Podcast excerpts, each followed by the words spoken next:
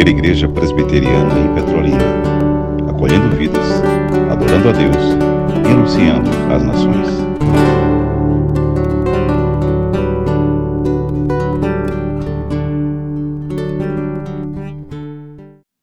Abramos a Bíblia Sagrada em Mateus, o Evangelho de Deus, segundo o apóstolo Mateus, o capítulo 28, ou melhor, retificando o capítulo 27.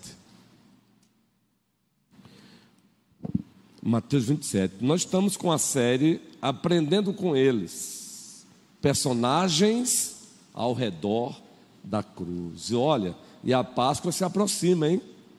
Então, esse tema tem tudo a ver com o nosso momento. Nós não escolhemos aleatoriamente, não. Premeditadamente, deliberadamente, planejadamente, essa série foi escolhida para ser agora, já visando o dia 9 de abril, pois aqui estaremos às 6 horas e 30 minutos da manhã, é claro, para o nosso culto de gratidão a Deus, fazendo referência à sua a ressurreição de Cristo. Então, personagens, aprendendo com eles, personagens ao redor da cruz. Logo, logo teremos aí também o tema personagens ao redor da manjedoura e personagens ao redor da igreja. Não vai ser na sequência, não, pois depois dessa série, nós estamos aí já com uma outra série, e a ideia vai ser falarmos sobre a fé dos eleitos, o cristianismo bíblico e ortodoxo. A igreja precisa também relembrar sua fé conhecendo a fé dos eleitos. E aí vamos passar um bom tempo de forma dinâmica, trabalhando aqui o cristianismo bíblico e ortodoxo, através das escrituras e, através das nossas confissões de fé.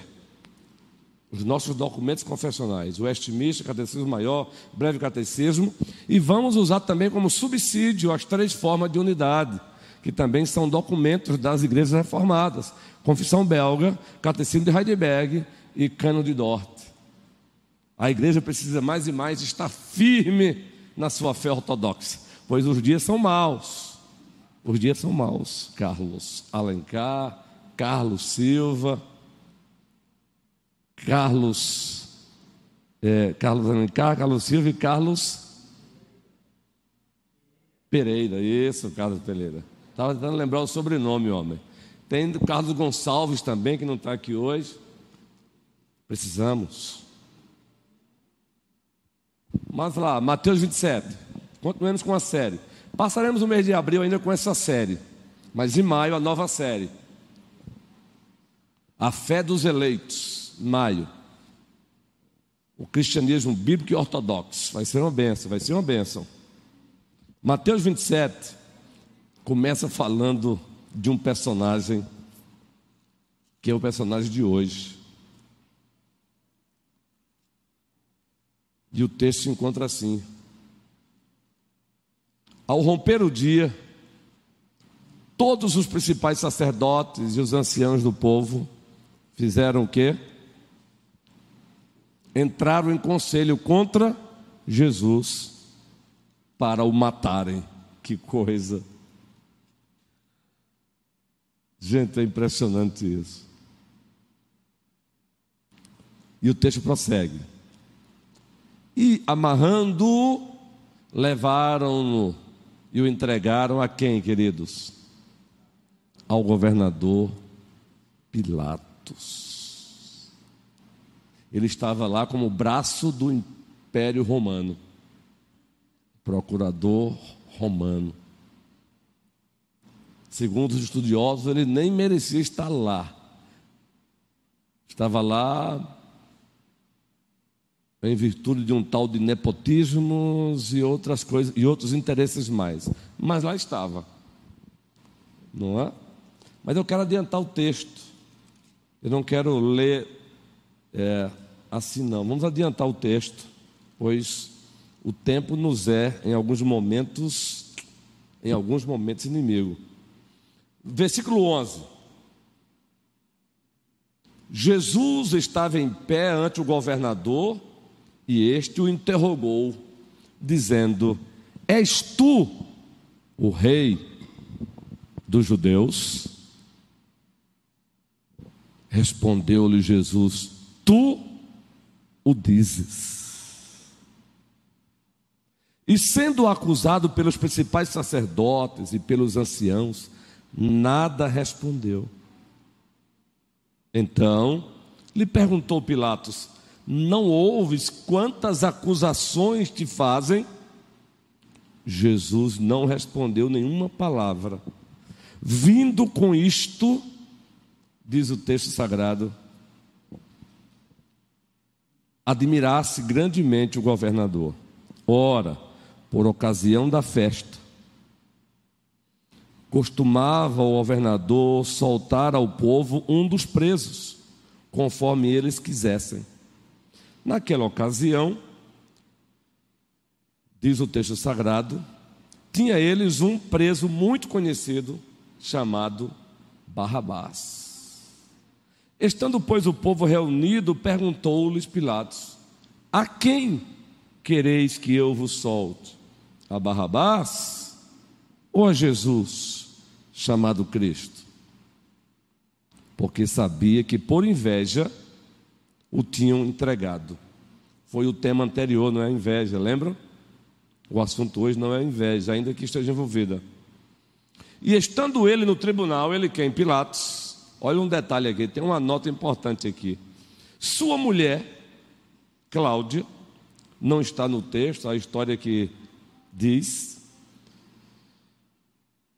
Sua mulher mandou dizer-lhe: Não te envolvas com esse justo, porque hoje, em sonho, muito sofri por seu respeito.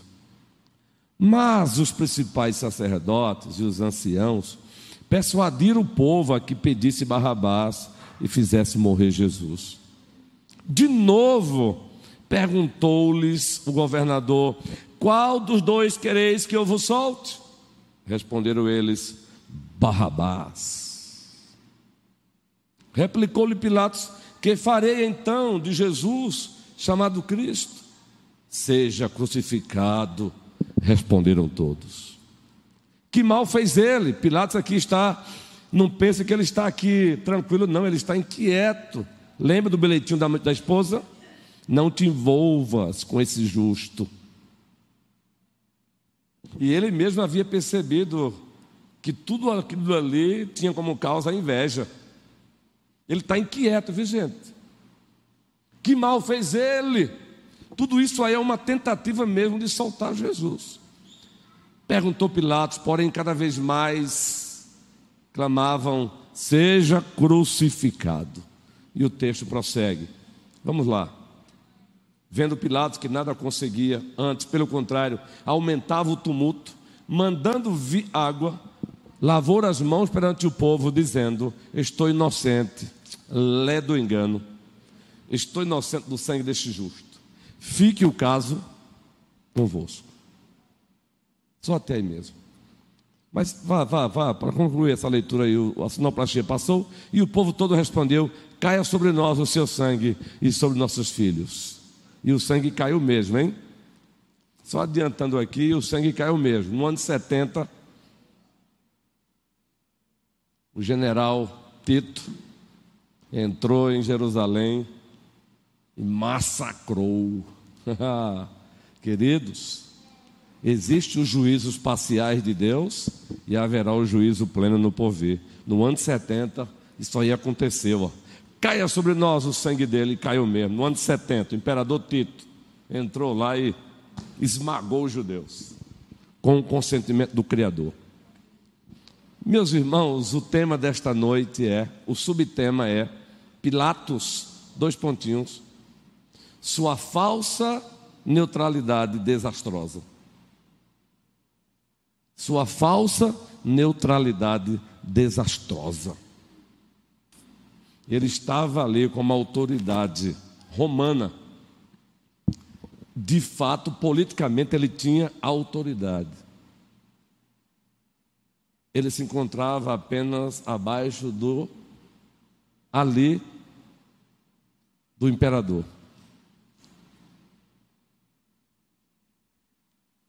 Ele podia sim condenar ou absolver.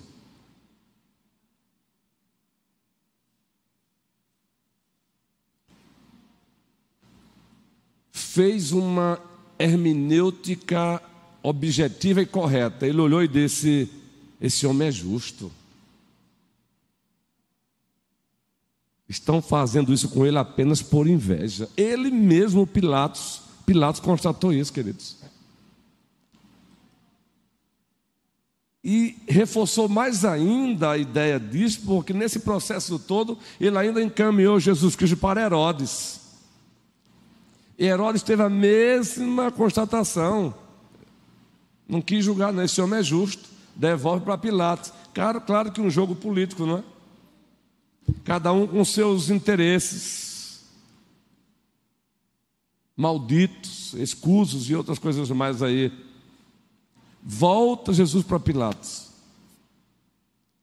Aí chega o recadinho da esposa, o bilhetinho. Não te envolvas com esse justo, pois eu tive um sonho e eu muito sofri por causa dele. Aí pronto, aí deixou o homem. Aí o homem ficou mais perturbado ainda. Porque se ele já tinha a percepção de que Jesus era justo, tinha feito uma hermenêutica objetiva, correta.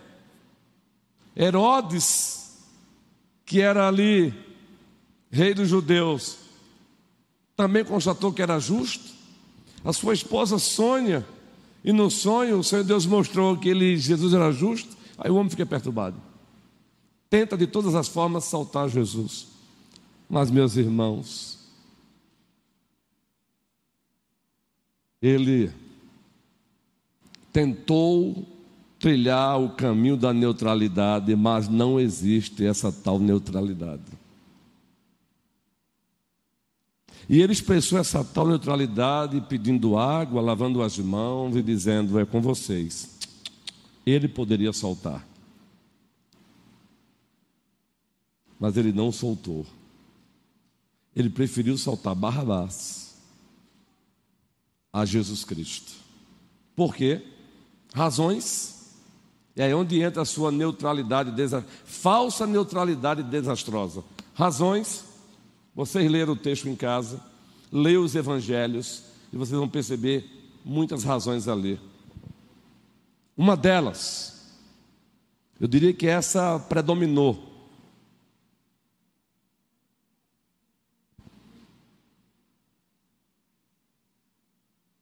pressões em virtude de problemas indesejáveis. Ele olhou e disse: Se eu soltar, eu vou ter um problemão. Problemão com quem? O imperador. Entendeu, queridos? Então ele não está sendo neutro, não. Ele estava ficando do lado de alguém. Ele ficou do lado de alguém. E se ele tem um problema com o imperador, consequência disso, ele perde o, tão, o seu tão adorado cargo de procurador, de governador, de braço de Roma, com todas as suas regalias, com todo o seu status. Ele não queria, aliás, o próprio povo o ameaçou assim.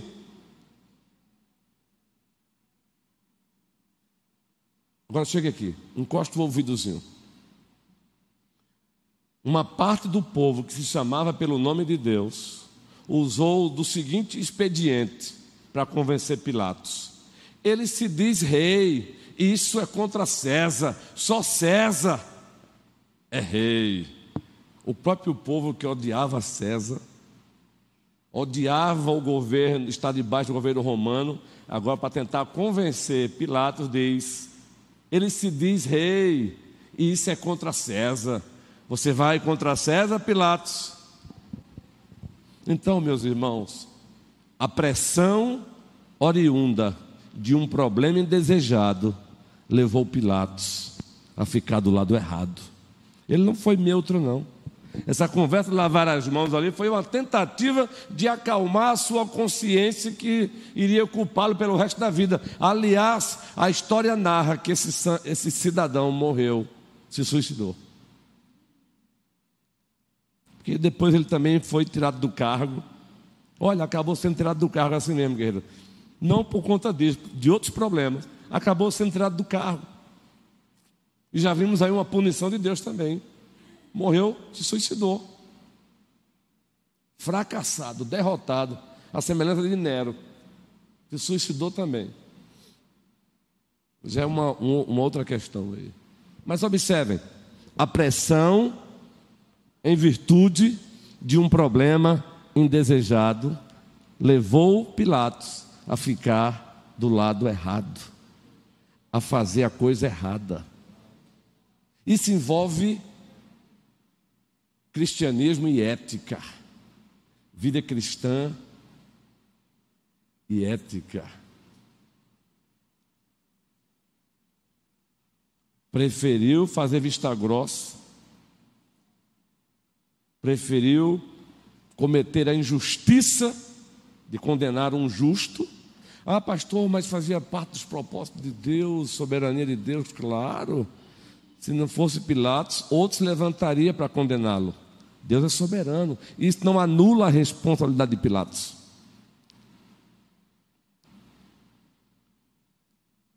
Quantos cristãos debaixo de uma pressão, pressão em virtude de problemas indesejados, acabam deixando de fazer o que é certo. Acabam querendo ficando do lado não querendo ficar do lado certo, fazendo a coisa certa porque não querem sofrer o tal problemão. Lá era o imperador, hoje pode ser outras coisas. Você pode aplicar em muitas coisas. E eu gosto muito de ilustrar com exemplos, por favor, exemplos apenas didáticos. São exemplos didáticos, apenas para ilustrar. Pode ser o não querer ter um problemão com o um amigão, Mas se eu fizer isso, eu corro o risco de perder o meu amigão. Porque isso não vai agradar o meu amigão. Essa minha posição não vai agradar o meu amigão. Mas a minha a posição que eu tenho que tomar é a certa. E ela é certa porque de acordo com os padrões de Deus. Mas aí a, a pressão do problema perder um amigo pode me levar a não fazer a coisa certa. Ah, eu vou perder meu namorado. Meu namorado, eu, meu sonho é casar. Pode levar a noiva ou a namorada a deixar de fazer a coisa certa. Ah, está chegando um exemplo. Está chegando a eleição, o meu mandato está vencendo, né, prefeito Clécio? O mandato, meu mandato do presbiterato está vencendo, diz o prefeito Clécio, e estou num dilema. Eu preciso tomar uma decisão envolvendo a igreja, mas se eu fizer a coisa certa, possa ser que a igreja não me eleja daqui, não eleja o prefeito Clécio daqui a quatro, três anos. Aí o prefeito Clécio, gente, é exemplo apenas didático, viu? Aí o prefeito Clécio diz: Ah, não, eu quero ser eleito. Aí deixa de fazer a coisa certa. Pode ser o prefeito Clécio, pode ser o prefeito César, pode ser o presbítero Moisés, pode ser o presbítero Humberto. E assim você vai fazendo aplicações. Pode ser o reverendo Luiz O'Neill, didático apenas, viu? Não, eu, eu não vou fazer a coisa certa, porque se eu fizer isso, é a coisa certa isso aqui. Mas se eu fizer isso, possa ser que eu tenha um desconforto com o ministério Zaqueu. Possa ser que alguns membros do ministério Zaqueu faça birrinha comigo. Eu não quero esse problema, então, sabe, deixa para lá, faz de conta que eu não estou vendo. Vocês percebem? Que não basta olhar para Pilatos e xingá-lo e marginalizá-lo e achar que apenas eles, apenas ele fez o que ele apenas ele fez o que fez. Todos nós nos encontramos aqui e acolá em encruzilhadas. em desafios, obedecer a Deus ou aos homens. É. A pressão por um problema indesejado pode nos levar à infidelidade. Pode nos levar a fazermos vista grossa a uma injustiça. Não, o problema dele. Aí é problema de Joãozinho com Emanuel, Emanuel com João Calvino, um Lutero. Um... Não me envolva nessa. Estamos numa geração onde o hedonismo pagão rege as pessoas. O que é o hedonismo pagão? É o meu, é o prazer pelo prazer. Então tudo aquilo que venha é, arrancar de mim esse prazer pelo prazer, eu estou fora. Então, por exemplo, sabe de uma coisa? Eu não quero ter desconforto com o reverendo Abraão, então, gente, ó, não me envolva nessa. E aí vamos usando o mesmo método de Pilatos para acalmar as nossas consciências. Lavamos as nossas mãos, só que diante de Deus não tem não neutralidade. Cristo disse: quem não é por mim, é contra mim. Ele deixou bem claro, queridos. Não tem essa ideia de, veja, eu, eu não sou é, a favor de Cristo, mas também eu não sou contra. Não existe isso. Ou você está do lado dele, ou você está contra ele. Ou você está com ele, ou você está contra ele. Quem não é por mim, é contra mim. Foi ele que afirmou. Agora aplique isso em tudo na vida, em tudo, em tudo, em tudo.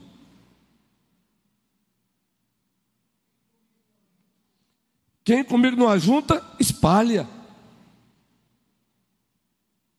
Que pena, Pilatos, que você deixou a pressão de um problema indesejado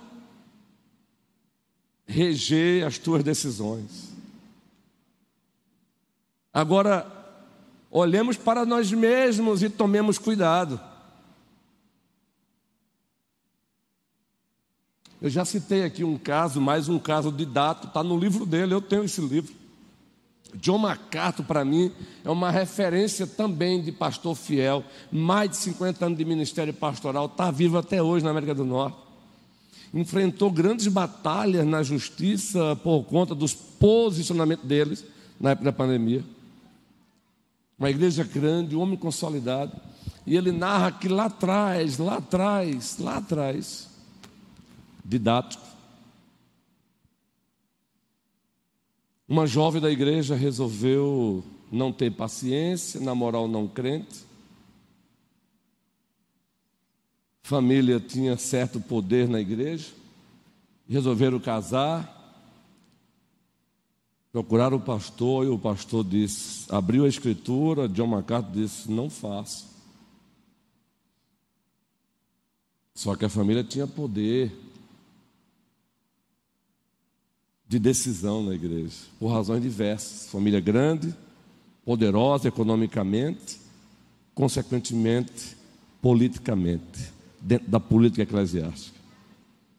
Então veja, como o pastor já deu a sua posição, então a família poderosa procurou quem?